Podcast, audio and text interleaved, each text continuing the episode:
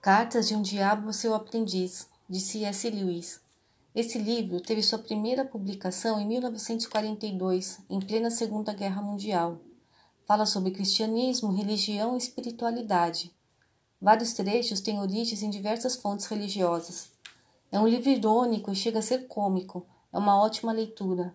No final, o leitor saberá se o aprendiz atentador foi bem sucedido e mais, ponderará mais sobre seus pensamentos e comportamentos cotidianos. Neste livro, em várias cartas, o diabo fitafuso ensina a seu sobrinho, um tentador, como deve agir para afastar um jovem homem de Deus. Cada aprendiz de diabo tem uma vítima terrena, chamada de paciente, que deve ser tentado constantemente para desviar-se do bem e ir para o inferno. Os conselhos do diabo são simples.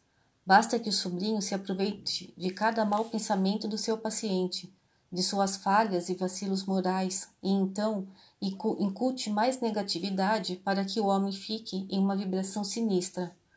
De várias formas, o homem peca no seu dia a dia, e se não tiver fé e perseverança, pode facilmente sair do bom caminho, do rumo que leva o cristão a Deus. É fato que o lado obscuro humano sempre está à espreita. Assim, é fundamental o grande ensinamento: orai e vigiai.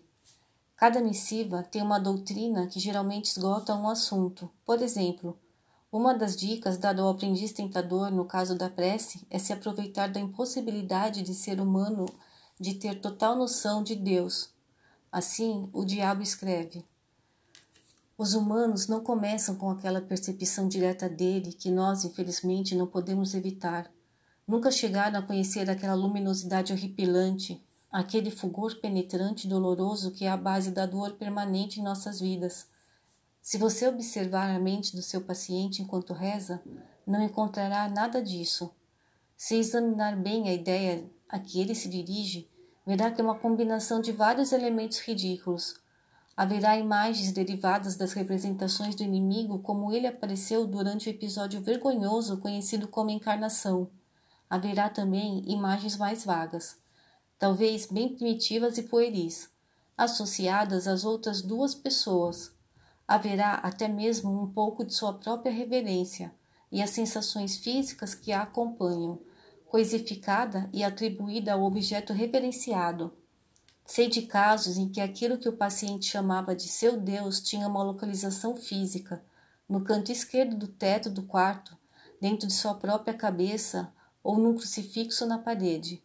Mas, independentemente da natureza desse objeto composto, você deve manter seu paciente sempre rezando para isso, a coisa que ele mesmo criou, não a pessoa que o criou. Você poderá até mesmo encorajá-lo a considerar importante fazer adendos a esse objeto composto e a mantê-lo sempre presente na sua imaginação durante toda a prece. Pois, se ele vier a saber a diferença, se conscientemente direcionar suas preces não aquilo que penso que é, e sim ao que sabes que és, estaremos em péssima situação.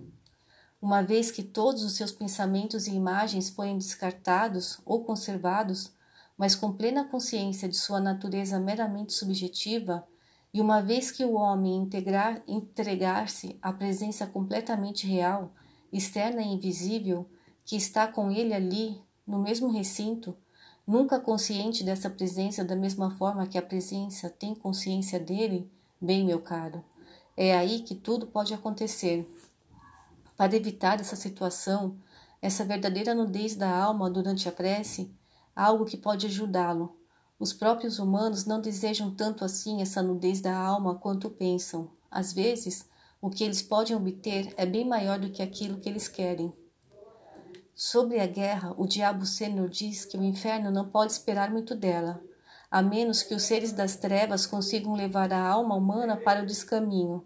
O diabo sabe que, mesmo nas dificuldades e dores de uma guerra, o homem pode evoluir espiritualmente no sofrimento alcançam a redenção. Se é no último instante o homem buscar refúgio em Deus, ele será atendido. Sob o prazer, explica que foi invenção de Deus, então, só usando de forma errada é que o homem se perde. O prazer sob controle é permitido, não ajuda em nada os jovens demônios a alcançarem seu objetivo. Os tentadores só são bem-sucedidos quando o homem anseia cada vez mais por um prazer cada vez menor. Sempre que alguém toma distância de Deus, é uma vitória para o mal. Como Fitafuso diz, um simples jogo de cartas pode ser tão eficiente quanto um assassinato, se o jogo bastar para o, desliga para o desligamento com o divino. O homem que aprecia coisas simples da vida, como tomar chocolate quente, ler um bom livro, fazer um simples passeio pelo campo, pelo que essas coisas são e não pelo que os outros dizem a respeito, é mais evoluído e está mais perto de Deus.